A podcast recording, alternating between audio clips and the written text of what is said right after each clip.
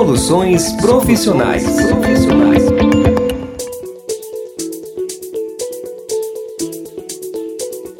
Olá, está começando mais um episódio do podcast Soluções Profissionais. Ficamos sumidos um tempo, mas por um bom motivo. Estávamos preparando novidades. A partir de hoje, vocês vão poder conferir o top 5 das entrevistas mais antigas. Como vai funcionar? Cada episódio iremos relembrar algumas entrevistas e o entrevistado irá nos contar o que mudou de lá para cá. Agora iremos relembrar a entrevista com o professor Serginho. Confira. Soluções profissionais. Primeiramente, bem-vindo ao nosso podcast Soluções Profissionais. Conta para o nosso ouvinte, né, para quem está sintonizado no nosso podcast, o seu nome completo, a sua idade e a sua profissão. Ai, obrigado pelo convite. Muito legal participar do podcast de vocês.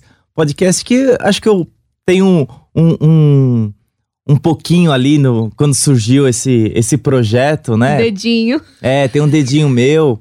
Obrigado. Obrigada, Serginho. Ah, eu que agradeço, porque pro, pro professor, acho que a maior, maior gratidão, a maior alegria é ver algo que surgiu ali na sala de aula com um projeto e tá aí. Ai, funcionando. Obrigada mesmo, viu? Você Legal, eu que a agradeço. Nossa, nossa inspiração. Ah, imagina! Ih, ficou com vergonha. Sérgio Pinheiro. Sérgio Pinheiro da Silva, 41 anos. Daqui um mês, 42 anos. Já no finalzinho agora de outubro, 42. Parabéns antecipado. Obrigado. Professor há 13 anos. Professor universitário há 13 anos. Professor há 14 anos. Mas eu trabalho na área da educação, na área da educação de rádio há 17 anos. E então você não é professor somente de universidades? Não, é que eu comecei a. Eu queria muito ser professor de, de faculdade, ser professor de rádio. E eu comecei a, a procurar alguns projetos, algumas coisas que eu poderia fazer para aprender a ser professor, aprender a técnica de, de falar com pessoas, conseguir concatenar as ideias e trabalhar, né? Envolver os grupos para realizar as atividades, enfim. Então eu, eu a minha primeira experiência como professor foi num projeto social do Senac e foi muito interessante porque eu fui trabalhar com comunidades carentes, pessoas que tinham uma necessidade muito grande, é, uma vulner, estavam assim numa vulnerabilidade muito muito muito alta e que precisavam não só de educação, mas também de carinho, de poder enxergar uma nova oportunidade na vida, é, mínima que fosse, Uhum. mas precisavam ter um brilho nos olhos. Uhum. Você já contou, então, sobre a sua vontade de ser professor, mas conta um pouquinho mais para nós, né? Como que surgiu, quais foram, assim, os acontecimentos que foram te levando a isso, a ser professor. Eu nunca, nunca tinha pensado em ser professor na vida. Não, isso não, não, não fazia parte do meu, O que, que você pensava? do meu hall assim? de opções. Quando criança, eu queria ser padre. Nossa, tudo a ver. É, queria, queria muito ser padre. Até hoje eu admiro demais a vida religiosa, as pessoas que se dedicam a, aos outros. Legal. E acho que sendo professor, eu, eu sou um pouco padre. Por eu, quê? Porque eu me dedico ao outro, eu me dedico a, a ajudar o, o estudante a realizar o próprio sonho. Legal. Acho que esse é o grande, é a grande razão que me move a ser professor.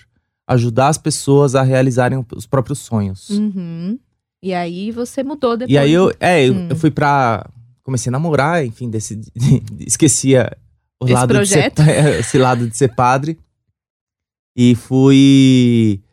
Fui. Pense, comecei a fazer a faculdade de engenharia civil. Odiei o curso, não, não conseguia me desenvolver, não era aquilo. E como eu sempre trabalhei na igreja, realizando uma peça de teatro, a mãe de um amigo, que inclusive hoje é engenheiro, Uau. é, porque eu tava na faculdade de engenharia, não entendia nada que os professores falavam, então eu ia muito na casa desse meu amigo, que é o Wagner, e a mãe dele via esse meu sofrimento de não entender nada. Ele fazia os exercícios, apagava e falava, agora faz. E eu não conseguia, não saía da terceira linha, aqueles exercícios, sei lá, de duas, três páginas. Uhum. E, e aí ela virou pra mim, a tia Marília, e falou assim: Ai, Serginho, você não vai ser engenheiro não, você vai ser ator. E eu, ai caramba, ator? Que coisa é essa, né? E comecei a, a pesquisar sobre essa área Hum. e decidi ir para comunicação. E na comunicação eu conheci o curso de rádio e TV, né, as habilitações rádio e TV, publicidade e jornalismo, que é o que tinha na época. Uhum. E, e eu fui faz, escolhi escolhi fazer rádio e TV porque tive uma professora de semiótica que tinha um livro que falava sobre o, o mito no rádio e comecei a, a, a reviver várias coisas que estavam ali no livro, me lembrava a minha infância. Então eu falei, poxa, acho que eu- o que eu mais quero é trabalhar com rádio. Bacana. Ali começou a surgir essa, esse desejo. Uhum. E aí eu fui, fui, fui fazer rádio e TV, sempre encantado por rádio e TV. Por acaso, fui numa entrevista para ser operador de rádio numa faculdade. Na época não se ensinava a mexer na mesa de som, editar. E hoje, né? e hoje é, se ensina, enfim. É, inclusive eu trabalhei muito para que isso pudesse ocorrer Uhum. porque muitos professores tinham uma certa resistência, até porque não dominavam essa, esse uso. E hoje é algo os inima- professores inimaginável você Uhum. entrar numa emissora de rádio sem sabem. conhecer minimamente como se edita áudio. Seja na função técnica, seja na função de produção, porque você precisa ser mais ágil e, e- e dominar as ferramentas até para facilitar o trabalho do outro. Uhum. Então, eu, eu sempre busquei isso para que isso pudesse ser ensinado. Mas eu, eu, quando eu comecei a trabalhar nessa faculdade, que foi no Unifiel em Osasco, não sabia também operar. Fui aprender, aprendi com os meus amigos de lá da Rádio Cultura, porque eu trabalhava na Rádio Cultura nessa época, era, era estagiário lá. Então, acho que o cara que mais, que mais me, me ensinou foi o Salvio Santana, já falecido. Hum. E o Sálvio era uma pessoa incrível. Fazia. As peças que ele editava era de. de cair. Sabe, de cair o queixo. Era, era, era, ele era de uma criatividade impressionante. E ele falava muito pra mim Hum. que se é, eu- os operadores, historicamente, né, os, os grandes operadores de rádio, ah, operador é tudo porra louca, os caras não estão nem aí pra vida, bebem pra caramba, enfim. E, e, e ele fala assim: ah, você é mais certinho, você é mais cuidadoso tal. É, e o Salve falava: ah, você é mais cuidadoso, você é mais certinho. Então, talvez isso seja importante, porque lá no futuro, ele falava isso daí pra mim em 2002. Lá no futuro vai ser importante ensinar edição de áudio. Cara, aprenda a fazer isso. Você, se você é, aprender não só a editar, mas aprender a ensinar a editar que ninguém sabe, você vai ser um grande professor. Eu pensava, e aí a- acho que ali, vendo, Começou. vendo os outros professores dando aula, assisti várias vezes as mesmas aulas, porque eu era assistente, né? Trabalhava ali do lado. E aí eu comecei a, a, a- começou a despertar isso em mim, esse desejo de ser professor. Uhum. E aí eu fui trabalhando em função, poxa, o que, que eu preciso ser, o que, que eu preciso ter para ser professor? Então eu fui fazer uma especialização, mestrado, enfim, mas quando eu estava terminando a especialização, eu já comecei a buscar emprego. Surgiu, eu estava no processo seletivo na época na Uniban e já estava em, sei lá, terceira fase do, do processo seletivo. E e no Unifiel, eu trabalhava aqui na São Judas como operador e também no Unifiel. Só que eu morava na Moca, então tava do lado da São Judas. E a grande paixão de trabalhar com, com os meus professores, né? A Carmen Lúcia José, ah, o Marcos Júlio, que foram pessoas que, nossa, me ensinaram muito, muito, muito. Eu não tenho nem como agradecer, sei lá, 1, 2% da, do ouvido que eles me deram. Te inspiraram, né? É. E, e aí eu, eu, pode, eu, eu comecei a, a. Enfim, tava nesse processo seletivo na Uniban. Uhum. E aí eu cheguei na- lá no Unifiel e falei pra coordenadora, que era a Helena Rugai. Hoje ela tá em, no Rio Grande do Norte. E falei assim pra ela, ah, Helena, olha, eu. Talvez semestre que vem eu não esteja mais porque tô no processo seletivo na Uniban. Hoje eu moro com os meus pais, né? Não tenho contas pra pagar. E se, se eu tiver que arriscar na minha carreira, vai ser agora. E ela falou: não, não, não, não, não, não, não, não, não, não, não. Quero você aqui. Então ela me deu uma oportunidade incrível é, no, no, no, no âmbito universitário, ensino superior. Você sair do, do departamento administrativo e ir para o pedagógico é, é bem raro. Tanto que no, na época no Unifiel, em, a instituição já tinha 40 anos, eu fui a segunda pessoa que tinha conseguido. Então é bem difícil é, de acontecer. É. E aí, enfim. Conseguiu um feito aí. A, a Helena Rugai foi super importante porque ela, ela me deu a oportunidade que talvez ninguém daria. Você tem super gratidão. A Nossa, ela, né? não só a ela, mas a, a, muita gente que, que me ajudou nessa, nessa caminhada. E acho que isso é o maior prazer de ser professor. É enxergar nos, o, nos professores que eu tive e que eu tenho o brilho que eles me deram em tentar passar um pouquinho disso daí para os meus alunos. Legal. Serginho, legal, porque ele responde todas as todas perguntas em uma só. Ainda bem que quando eu ensino rádio, eu falo: olha, o entrevistado vai responder tudo de uma vez. Então, esteja preparado para, inclusive, aproveitar as oportunidades do que ele fala ali, né? Afinal, é Olha, assim que funciona. Você não é fácil, mas vamos lá. Essa é a teoria funcionando na prática. So, sobrou alguma coisinha ainda. O que, que você sente ao dar aulas? Ah, eu sinto muito prazer. Primeiro que assim, é, dar aula é muito mais um momento de compartilhar conhecimento do que, do que efetivamente pensar, ah, educação, tal. Eu acho que é, é compartilhar experiência, trocar informação, porque quando você chega numa sala de aula, você não pode achar que o, o, o aluno ele é um, um, ser que não tem nenhum conhecimento e vem ali para somente para buscar o conhecimento é, que você traz. Hum. Acho que ensinar, chegar numa sala de aula, é, você tem que ter um conteúdo pré-determinado, que faz parte do programa da disciplina, mas principalmente estar aberto a ouvir os alunos e tentar entrar na mente do aluno trazendo soluções e ajudá-lo a entender aquele conteúdo a partir do pensamento que ele já tem, a partir do repertório que ele já tem. Legal. Então dali você consegue ampliar de uma forma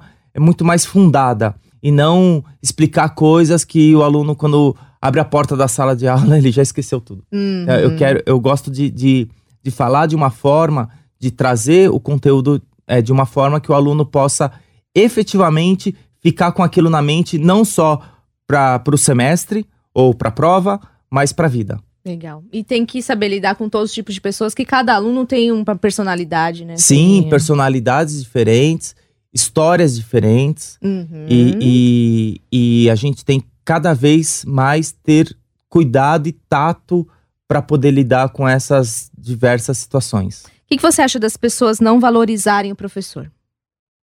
Eu acho que, acho que isso daí não é exatamente das pessoas, é a sociedade em si não valoriza no sentido no sentido é, financeiro da coisa, econômico, porque o professor é, é, dificilmente a gente encontra uma pessoa que um professor não mudou algo na, na vida daquela pessoa. Uhum. Dificilmente. Uhum. Então, no meu caso, como eu sou professor, eu ouço. É, ah, o que você faz? Eu sou professor. Nossa, que legal! Ai, tem uma professora. Então, eu ouço muitas histórias. E, e, isso. Bacana. Isso é muito gratificante. Que então, marca, né? Eu, eu acho que não tem essa. essa ai, porque o professor. Acho que isso daí é uma, é uma fala, sabe, que a gente repete por osmose. Mas porque o, prof, o professor o cara que é professor de verdade, ele é valorizado. Hum. Ele não é valorizado financeiramente no Brasil. A gente enxerga isso porque a gente vê a realidade, vê quanto que os professores, é, enfim, principalmente no, no, ensino público, né, fundamental, ensino médio, quanto, quanto que os caras ganham. Mas é, é, acho que o professor ele tem uma valorização muito especial para cada aluno que passou por ele. Uhum. É bem especial, específico também. É, é, é. Não é uma coisa econômica que a gente avalia pelos números lá. Né? Eu acho que é, é, é, mais afeto do que outra coisa. E esse afeto, ele passa muito pelo conhecimento, por tudo aquilo que, que o professor trouxe para o aluno como perspectiva de vida. Legal. Você pensa um dia em mudar de profissão? Não. Nunca, nunca, nunca, nunca, nunca. Eu lembro uma, uma vez, uma, uma pessoa disse pra mim: é, eu sou professor de rádio, né? Dou direção de rádio, adoro essa questão de, de criar programas, de elaborar projetos. E eu trabalhava na Rádio Gazeta e essa pessoa, uma pessoa virou para mim e falou assim: "Ah, mas isso, e se surgiu uma oportunidade para você ser coordenador de uma rádio, sei lá, em qualquer lugar e você larga a carreira de professor? Não, eu vou ser diretor da rádio e vou ser professor ao mesmo tempo. Ah, não, você tem escolhe, escolhe uma das opções. É, bom, vou ser professor. Sim. Já tá É, certo porque- isso na sua vida. É, porque é, ser professor é, não é. Acho que ultrapassa o limite de, dessas realizações. Direção de rádio, dirigir uma rádio. Eu dirijo rádios novas, diferentes a cada semestre. Porque eu sento com os alunos e elaboro os projetos junto. Eu vou dando pitaco, eu tiro coisas, eu ponho coisas, eu solto ideias. Às vezes eu falo um negócio que aparentemente pra eles é um absurdo. E depois eles começam a concatenar. Olha, Não é que é mesmo? Ah, daqui a gente pode fazer. E aí já surge uma outra coisa que às vezes não é nem aquilo que eu pensei, É. nem que ele tinha É. pensado, mas surgiu algo novo e só surgiu porque a gente sentou e conversou. Legal. E não conversou nessa, nesse sentido é, é, vertical, professor lá em cima, aluno lá embaixo. É, eu, não, eu não gosto disso. Acho que o professor é um ser humano igual a todos os alunos. A única diferença é o tempo que eu estou, no meu caso, o tempo que eu, o tempo que eu penso rádio é outro, é outro tempo do aluno. Eu sempre falo o tempo que eu penso rádio e não a idade, porque já aconteceu de dar, de dar aula para alunos mais velhos que eu. Uhum. Mas o tempo que eu penso rádio é maior. E ali, Não entra idade. e eu tô ali pra, pra falar de rádio, Sim. pra passar esse, conhe esse aprender, conhecimento. né? Então- Exatamente. Então, acho que o, o. E a experiência que cada um traz é super importante. Porque é a partir daquela experiência que é o que ele pensa. Uhum. Então eu também preciso entender é, a história de cada um, Cada um tem uma bagagem. cada um tem uma bagagem pra poder, é, é, enfim, chegar num, num- no, efetivamente no ensino. Agora, a gente tem muitas notícias tristes, né? Outro dia a gente teve uma história de um aluno que é, esfaqueou um professor, né? E o que, que você acha que pode ter oc- ocasionado isso? É, nós estamos numa sociedade doente. Acho que não é o caso de observar a relação professor-aluno. Uhum. Nós vivemos numa sociedade doente. Essa sociedade doente precisa de tratamento, precisa de cuidado. Os órgãos públicos precisam cuidar das pessoas. Precisam olhar para as pessoas, para o indivíduo, mas não olha. E quando um aluno doente, eu digo, às vezes o cara teve um surto por inúmeras razões. Pode inclusive ser na relação professor-aluno, porque somos seres humanos. Sim. Todos nós acertamos, mas todos nós também erramos muitas vezes. Mas a gente precisa entender que não é o caso. é, O aluno que, enfim, esfaqueou o professor, mas um ser humano que esfaqueou outro. É, E aí a gente cai para a sala de aula. O que está dando de errado nessa educação, que não é só a responsabilidade da escola, porque a, a, a escola tem a responsabilidade de educar na educação formal, matemática, no caso lá de- desse menino que estava no, no ensino fundamental, é, matemática, história, geografia, língua portuguesa, enfim, eu tenho um rol de disciplinas para atuar. Agora, a cidadania passa principalmente pela família. Exatamente. E se a família não colaborar com a escola, e a escola também não tem como co- colaborar com, com a família. É uma troca. Cada um tem um papel. Todo mundo tem um. Cada um tem um papel, e inclusive o aluno também tem um papel, Uhum. É, o respeito ao professor também, que é o né, respeito ao professor. Que é- esse respeito não é baixar a cabeça, como tem gente falando aí sobre uma educação em que o aluno não pode contestar. Ele deve contestar. Uhum. mas ele deve contestar, ele te- deve aprender a contestar. Isso ninguém tá trabalhando. Por isso, tem medo de ser professor ou pra você, tranquilo? Não, não, eu já tive, eu já tive um caso assim, mais, Incisivo. mais incisivo de um aluno, porque eu, eu, eu tinha pedido para fazer resenha de alguns artigos. Na verdade, eu- nós selecionamos um livro que tinha 20, 30 artigos. E era para o aluno escolher dois artigos e fazer resenha desses dois artigos. Só que o aluno entendeu que tinha que ler o livro inteiro, 500 e tantas páginas. E ele virou pra mim e falou assim: Você tá louco? Sou da Brasilândia! Ah, tá me tirando! Eu falei, cara, sou do Sapopemba. E aí, o que, que muda? Brasilândia, Sapopemba, realidade igual. Só que quando eu, eu ouvia dos meus professores que era pra ler tal coisa, eu ia lá e lia. Sabe? Não vou discutir. A, a educação que eu tive, a minha avó dizia uma coisa, claro que aqui eu não vou usar a forma que minha avó dizia, Uhum. mas ela dizia: é, é, manda quem pode, obedece quem tem juízo. Uhum. E como eu sempre quis ter juízo, é, não em tudo, enfim. Mas. Algumas coisas. É, mas o que, que eu fazia? Eu estudava. Eu lia. Caramba. por mo- vamos supor, ah, eu não gosto do professor. Este dito cujo mandou eu ler esse artigo. Caramba, por que, que ele mandou ler? Eu vou ler só pra ele, né? Então, nisso, eu já tô ganhando. É. Nisso eu já tô ganhando. E aí eu, eu estudo, eu aprendo, e muitas vezes eu começo a descobrir o porquê que ele pediu pra ler. Uhum. E nisso é, vai tendo, vai sendo o processo de transformação do ser humano. Exatamente. Então, Serginho, deixa uma mensagem para os professores que estão nos ouvindo agora. Ai, acho que a principal mensagem é não desista. A gente ouve muita coisa, a gente. É uma profissão difícil, é uma profissão que você não vai ficar rico, a sociedade cobra para que você seja rico. É, mas Status. é status, carros, casas, casa de campo, casa na praia, enfim. É. Viajar para Europa, para os Estados Unidos. é, Acho que não é isso. Pode até ser. Isso pode Uma acontecer. consequência. Isso pode acontecer, mas Uhum. como consequência. Uhum. É, O prazer de entrar numa sala de aula é muito grande. Então não desista de ser professor, porque enquanto você tem ali 30, 40, 50, enfim, dependendo do lugar, 100 alunos para ensinar, olha que legal. Você tem 30, 40, 50, 100 pessoas para te ensinar. Então, Legal. essa troca é super importante. Não se coloque acima de ninguém.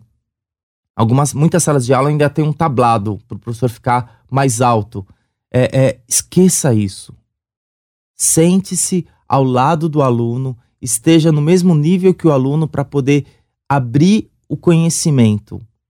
Abra o coração do aluno para o conhecimento. A partir do momento que você abre o coração do aluno, ele se entrega aos estudos e você se encanta pelo aluno que estuda.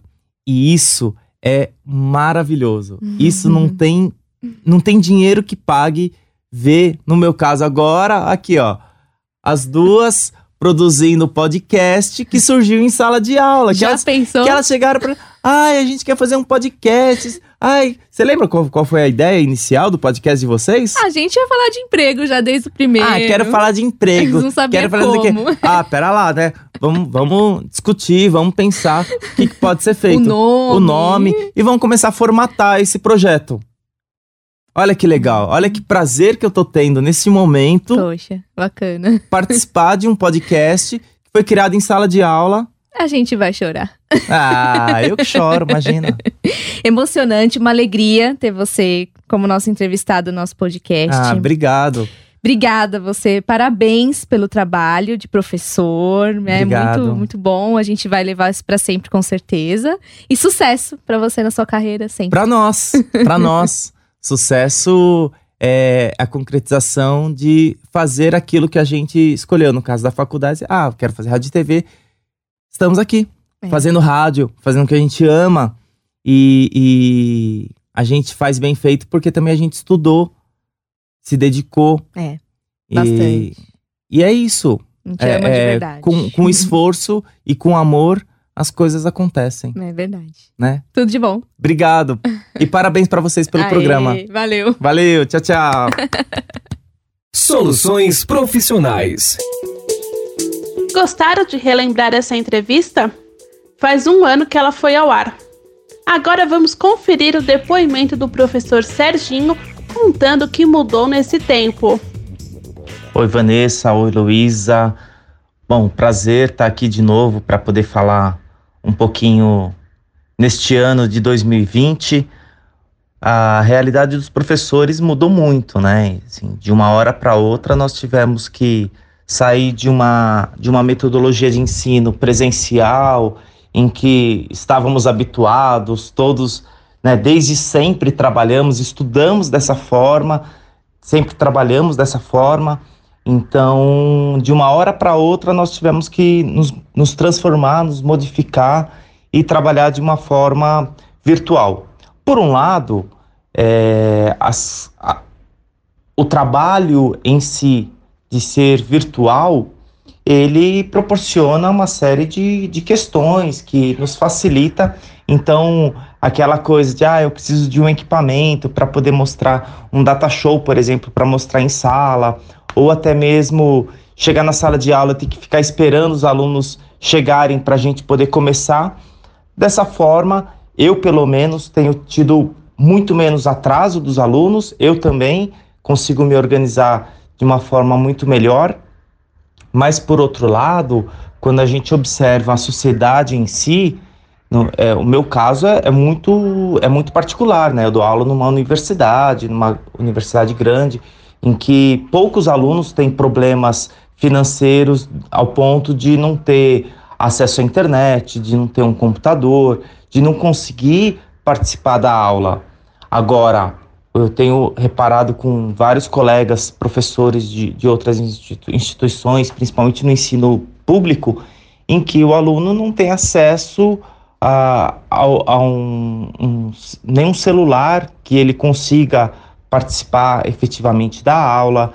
É, isso dificulta demais, os alunos têm tido muita dificuldade para cumprir as tarefas que os professores propõem e pensar também nessa questão de tarefas, o que, que a gente pode proporcionar de, de, de aulas práticas, de prática de conteúdo, poxa, é, literalmente é ter que se reinventar. O que eu espero que, que aconteça, que eu acho que vai acontecer daqui para frente, né, 2021 e, e na sequência, eu acho que cada vez mais essa, essa educação híbrida estará presente, então cada vez mais os alunos vão estudar em casa. Isso, por um lado, eu acho muito bom, porque trabalha muito a questão da disciplina, da organização. Tem muito aluno habituado a estudar só na escola e em casa é um outro ambiente que não remete mais à educação. Então, isso faz com que toda a família, os pais, participem mais da educação dos filhos, e isso eu acho muito importante porque cria mais vínculos, faz com que o, o, o professor ele seja literalmente é, uma pessoa simplesmente que participa da educação e não o grande educador, não só ele, porque muitos, muitas famílias encaram o, a educação como parte da como, como função da escola. E parte da educação é função da escola, mas a família também deve contribuir bastante. E eu acho que este momento tem proporcionado muito este novo pensamento, essa nova forma de se encarar a sociedade. Agora, isso não, não é algo que nós devemos comemorar. Por quê? Porque, infelizmente, poucos têm acesso. Se todos tivessem acesso, a gente poderia falar: olha que bacana os exemplos que nós temos. E eu acho que que a gente deve até se apegar nesses exemplos, nessas coisas que, que estão sendo feitas, mas literalmente proporcionar melhor qualidade de acesso para todas as pessoas. Eu acho que neste, neste momento, essa pandemia, ela aumentou demais e apresentou de uma forma absurda a desigualdade social existente no Brasil.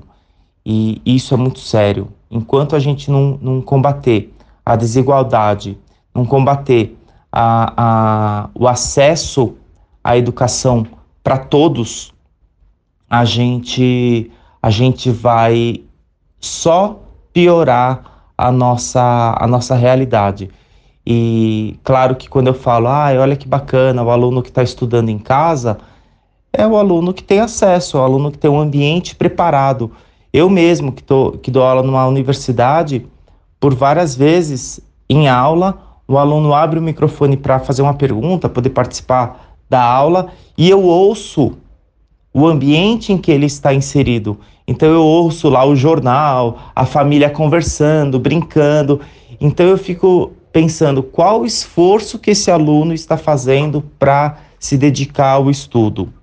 Então, pais, familiares, procurem proporcionar um ambiente saudável, um ambiente que essa, essa, essa pessoa que está estudando possa se concentrar, possa se dedicar, porque acho que cada vez mais a família precisa participar da educação da criança. Soluções profissionais. Esse foi o primeiro episódio do Top 5. Muito obrigada, Serginho. Um feliz Dia dos Professores para você e para todos os professores que estão tendo que se adaptar nesse tempo. Não é fácil, mas com dedicação, tudo dá certo. Não deixe de nos seguir no Instagram, arroba. Nos vemos no próximo Top 5.